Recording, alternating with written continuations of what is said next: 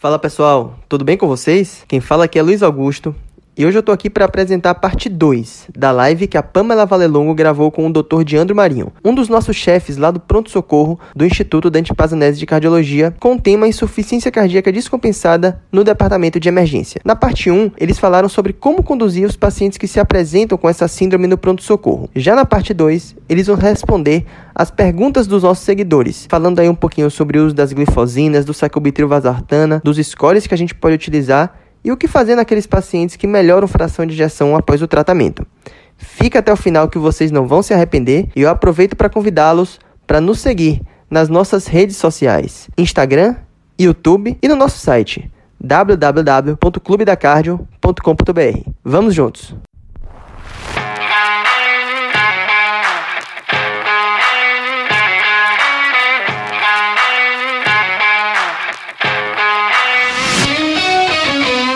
Eu anotei as perguntas que vocês tinham feito. A gente vai responder.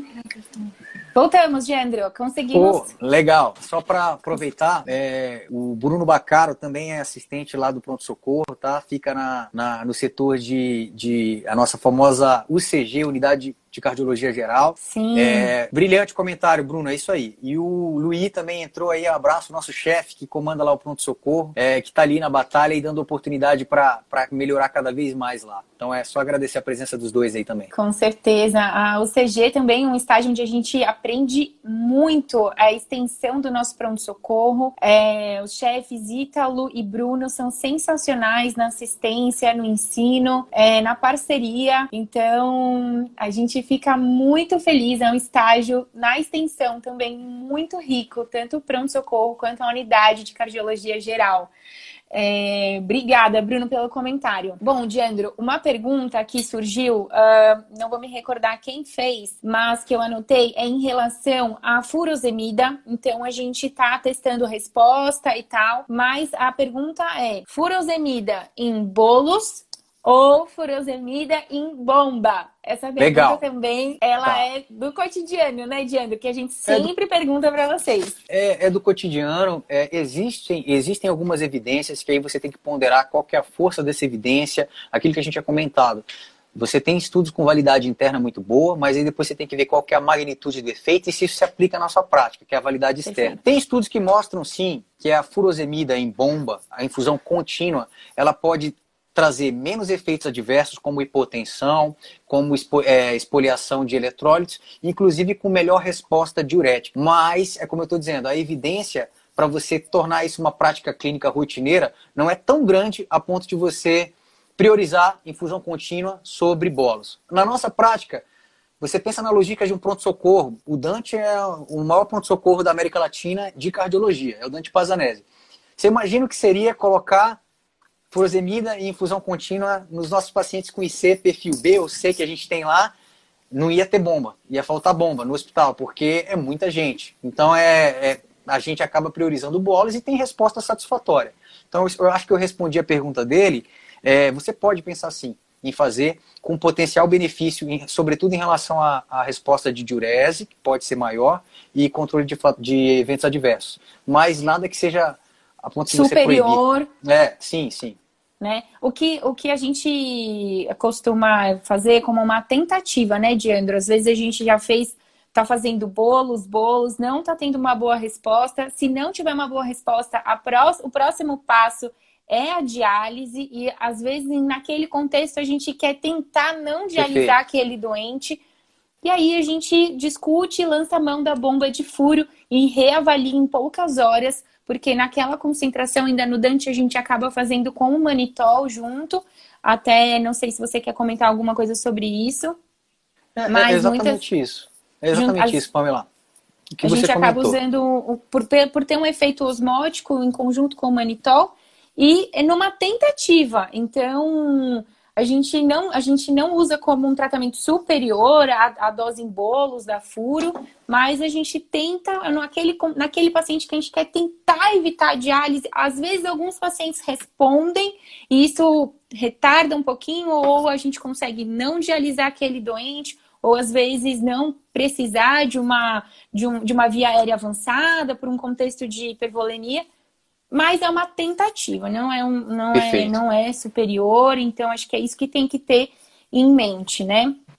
Muito bom, isso aí, Pamela, perfeito. É, uma outra pergunta que fizeram pra gente, Diandre, foi o pessoal do cardiológico, que também a gente curte bastante os posts, uh, é que scores que a gente usa na IC aguda, acredito que é, foi essa a pergunta. Se cardiológico, se eu tiver enganada, pode perguntar de novo, mas foi quais scores que a gente usa na insuficiência cardíaca? Você já comentou de alguns, não sei se ele quer saber de algum específico, é, se bom, tem mais eu, algum.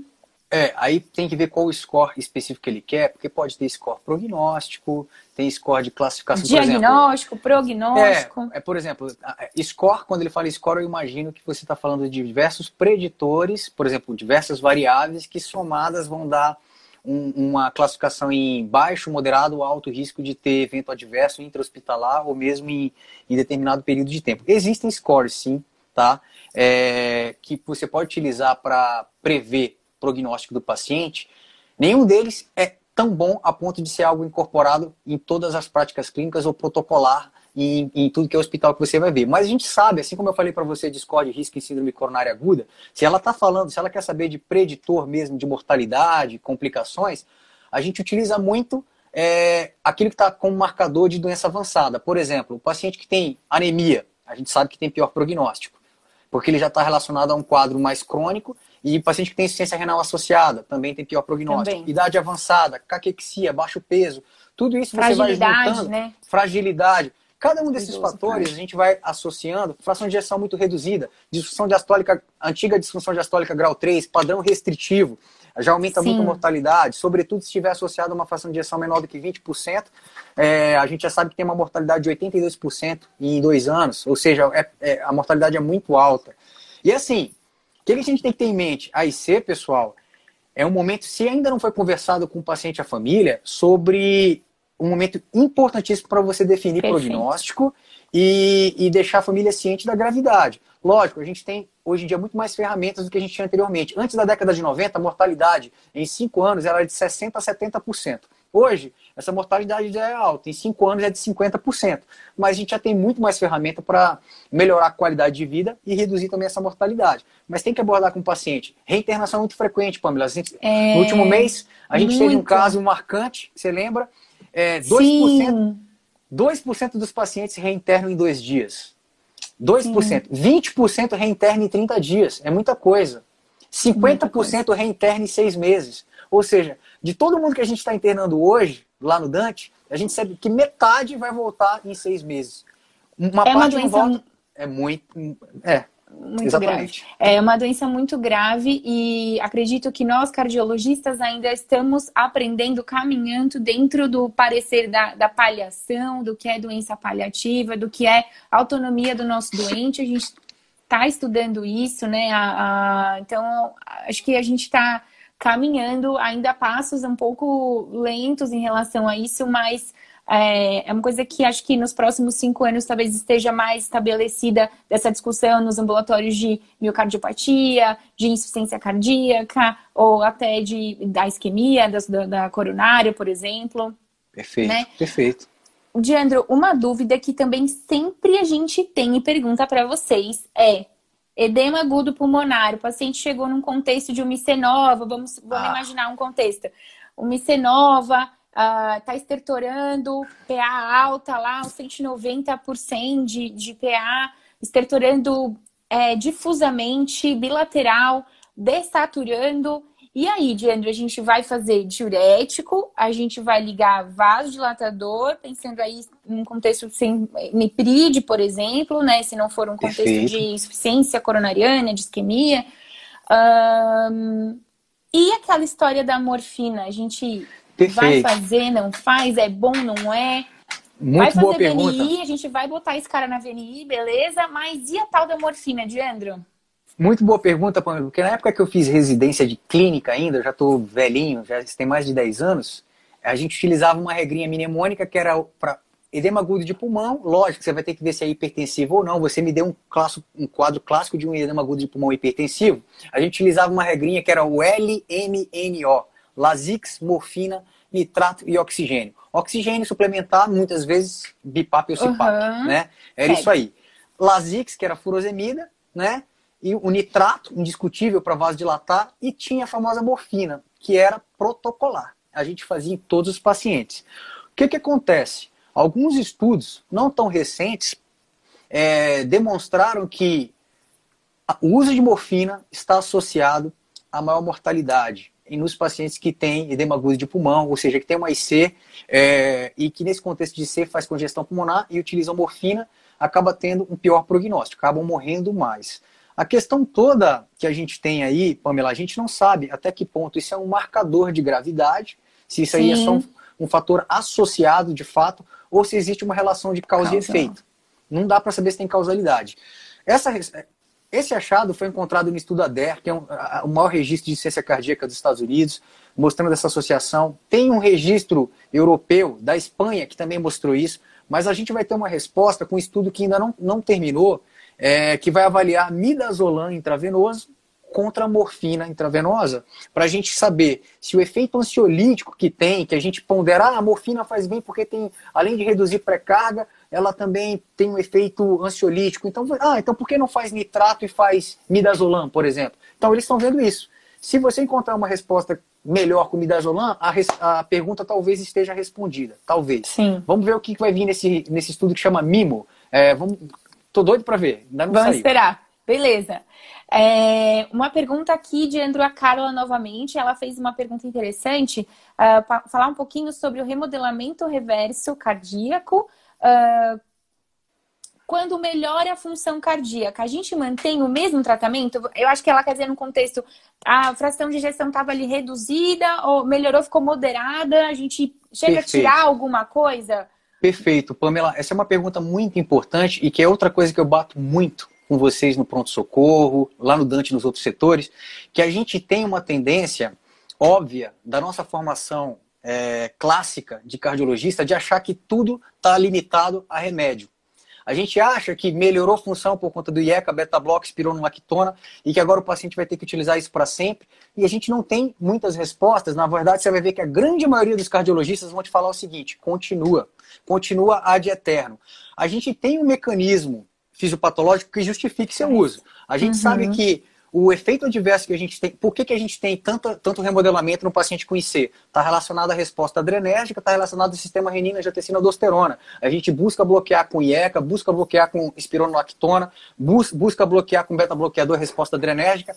Mas você já parou para pensar em tudo que você tem do seu dia a dia e que também estimula toda uma resposta inflamatória e adrenérgica e que não é abordado? Sim.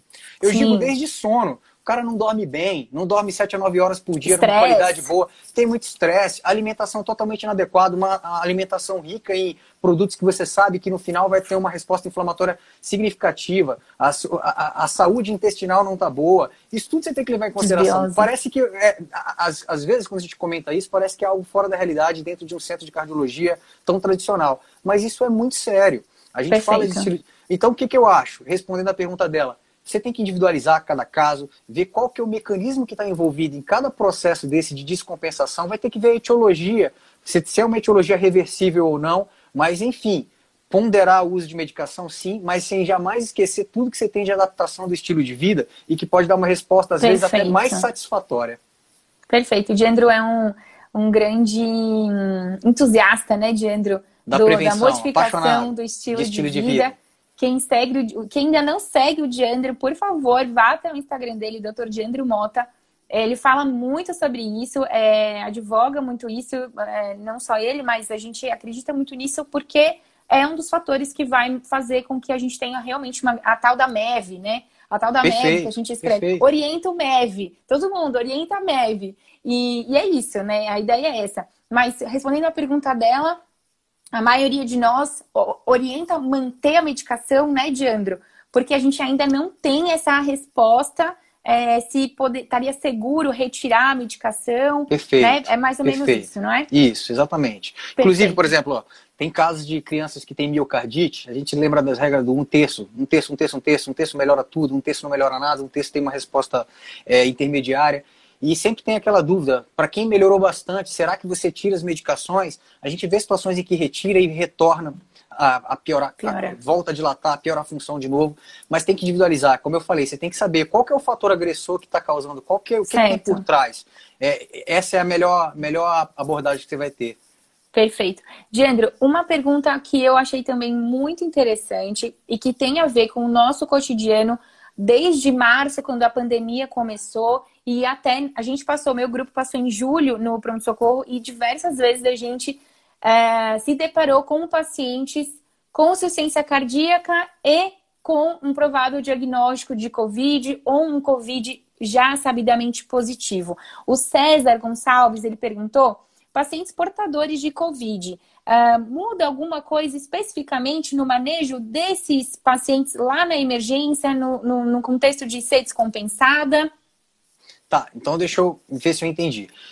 Quer saber um paciente que já tem IC e que e que é, é, contaminado e que é diagnosticado com infecção por Covid, ou eventualmente um paciente que nunca teve nada e tem de repente Covid e manifesta IC de novo, ou seja, uma IC aguda. Eu acho que são dois cenários. Eu vou falar Vamos dos dois, comentar. qual, ele, Isso. Como ele, qual ele perguntou. Bom, quem tem, quem tem insuficiência cardíaca, por si só, é, já tem uma chance maior de evoluir com forma, gra forma grave. Muita gente confunde achando que quem tem fator de risco clássico para doença cardíaca ou tem doença cardíaca tem maior chance de ter Covid. Não, a chance é igual, o vírus ele é democrático. Vai pegar quem tiver exposto, vai ser da mesma maneira, você tem a mesma chance. Porém, quem adquire tendo doença cardíaca prévia estrutural, já teve infarto, tem ciência cardíaca, a sua chance de evoluir mal, ela acaba sendo maior. O que, que você pode ter num paciente que tem Covid? A gente sabe que pode ter injúria miocárdica, que é simplesmente você ter lesão celular cardíaca com aumento de troponina né, na corrente sanguínea. Você pode ter miocardite, a inflamação pelo próprio vírus. Então, injúria miocárdica e miocardite são talvez os mais frequentes. Junto com isso, você pode ter síndrome coronária aguda, arritmias em até 10% dos casos, 17% em algumas amostras. E você pode ter 5%, Pamela, evoluindo com uma essência cardíaca grave, com choque cardiogênico. É um, um, valor que não é tão baixo, né, como a gente gostaria que fosse, né, como a gente não queria nada, mas você pode ter manifestação cardíaca grave. E é, pacientes que vão ter manifestação cardíaca grave são aqueles que já têm C. A grande maioria deles vão ser esses pacientes com fator de risco prévio. Mas você pode ter um cara totalmente normal, sem nenhuma doença prévia, rígido, e que quando adquire o Covid pode evoluir sim com manifestação cardíaca, todas que eu falei, inclusive insuficiência cardíaca aguda, mas a probabilidade é muito menor, muito menor. Perfeito. É, a gente se deparou, né, Diandro, com alguns casos, né, no, no nosso pronto-socorro e é um desafio mesmo. São pacientes extremamente graves nos dois contextos e um desafio de manejo da equipe, tanto da emergência, a conduta na emergência, e aí eu dou um parabéns também a todos os nossos colegas que estudam a emergência, que são os emergencistas. Que bom que a gente tem essa especialidade hoje em dia, porque o manejo nas primeiras horas desse doente ele é extremamente importante e pode modificar o prognóstico no, nos outros, uh, nas, nas próximas horas, nos próximos dias. Ah, Boa. A Winnie, ela perguntou, de Andrew, e aí tinha ficado a pergunta na outra, no outro vídeo, sobre o uso do sacubitril valsartana no contexto da IC descompensada. Tá. Então, mais uma vez, você vai ter que individualizar. Primeiro, saber quem é o paciente. É um Perfeito. paciente que é um paciente que tem ciência cardíaca de novo, ou seja, uma ciência cardíaca aguda, que nunca teve manifestação antes, 21% dos casos. Ou é um paciente que já tinha IC, já tinha IC, já teve outros episódios de descompensação e está chegando descompensado mais uma vez para você, que é 79% dos casos. Vamos pensar que é um paciente que já tem porque provavelmente ele já deve, devia estar tá usando esse sacubitril valsartana e veio pra gente numa state descompensada, que é a grande, os 80% aí que chegam pra gente. Vamos pensar nesse contexto. Que, acho que ela é, quer saber o que, que a gente é, faz com é, o medicamento. pronto, eu tinha entendido que talvez a dúvida dela se poderia introduzir, se, se você substitui. Sacubitril com valsartana, pessoal, nome comercial, acho que muitos conhecem que é o Entresto. Ele foi estudado comparado com o nalapril e mostrou que teria benefício superior.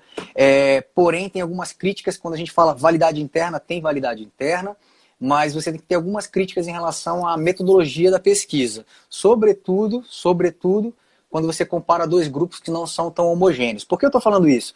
Porque se eu comparo uma terapia nova com uma medicação nova que tenha um, eh, tem um, a valsartana, que é um BRA, com sacubitril, que é a medicação nova que a gente está associando, com enalapril, o justo é que eu compare com uma dose de enalapril otimizada, uma dose muito boa. Enfim, de qualquer maneira mostrou que tinha benefício, apesar desse viés que eu estou comentando com vocês.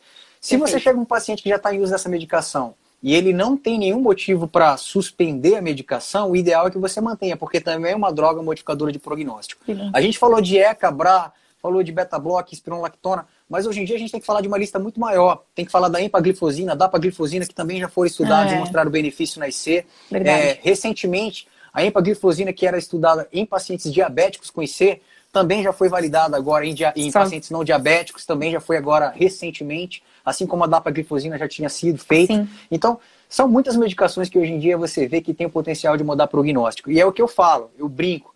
Eu, sou, eu, eu passo o que tem benefício, sempre discutindo com o paciente, vendo o que, que você espera de efeito, magnitude do efeito, mas é fundamental ele saber que esses estudos para serem perfeitos, eles teriam que ter feitos com pacientes que seguem tudo que a gente planeja de medida comportamental.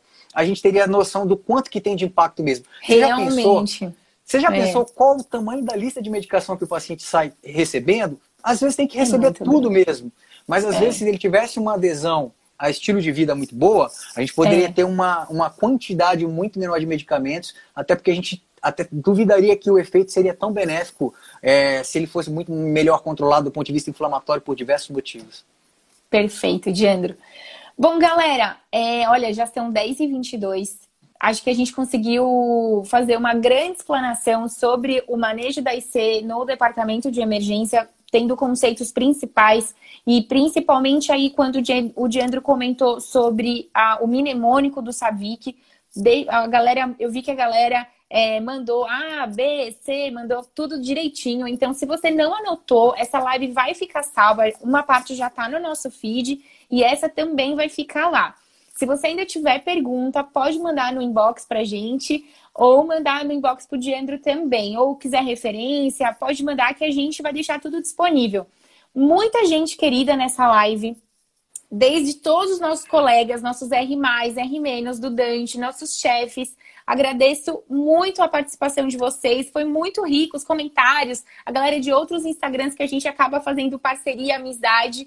Então, agradeço muito. Foi, um, foi um, um, uma live em mês especial, comemoração de um ano do seu Cardio News. E a gente só podia convidar o Diandro, que é muito didático, vocês perceberam.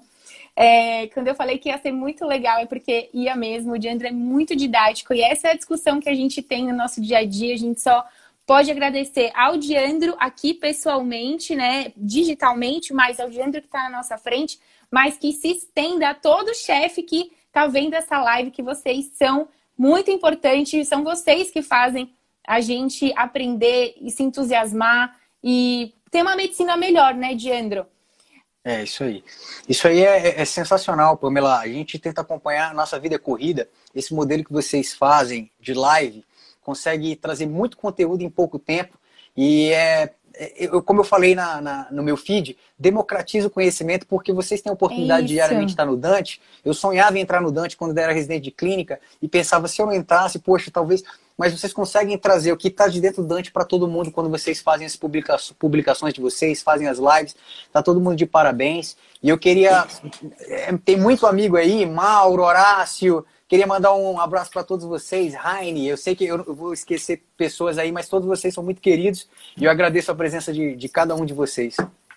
Perfeito, Diandro. Olha, em comemoração, então, a essa live que foi sensacional, a gente tinha programado 30 minutos de conteúdo extenso e, olha, estendemos para mais de uma hora. É, eu vou presentear você, Diandro, com um carinho em nome do seu Cardio News, em comemoração é, dos nosso, do nosso um ano e que isso se estenda também para todo seguidor, para todo colega que, que curte com a gente, que manda pergunta, que critica, que fala, pô, pô, tem outra diretriz que é diferente, que fala diferente. A gente aprende muito. Então, eu vou, olha, eu vou tentar fazer de um jeito aqui, vamos ver se vai dar certo, para você receber aí na sua casa. Pode mandar. Tá bom? Vê, vê aí o que, que, que, você tem. Eu vou ver se dá. Gente, é um vinho Opa. argentino. Close Maravilha. Agora, pro frio, Pro frio Pro tá frio. maravilhoso, já vai, vai começar hoje. Eu adoro esse vinho, é Pode muito mandar. especial. Vou mandar, vou mandar. Ó, ninguém pega que é do Diandro, hein, gente? Pera aí. Pega aí, Diandro. Opa, vem vai... aqui, vem aqui. Me dá, me dá, me dá aqui. Opa! Oi, chegou, ah, chegou! aí. Pamela, maravilha! Já vou terminar a noite bem aqui. Vai ser, vai ser bom para aproveitar o friozinho da noite. Agradeço muito vocês. É, vocês dão muito estímulo para a gente seguir em frente lá no Dante, estudar cada vez mais e compartilhar conhecimento que a gente aprende demais com vocês, tá? Parabéns do fundo do coração. Conta com a gente sempre. O time do Pronto Socorro muito é muito obrigada. unido e vai estar sempre com é vocês. É verdade. Muito obrigada. Galera, um beijo. Quem quiser comemora tomando um vinho. Aprendemos Opa. muito hoje já. O de hoje já está pago, já estudamos muito. E um beijo para vocês. Até a próxima. Um beijo. Até mais, pessoal. Boa noite para vocês.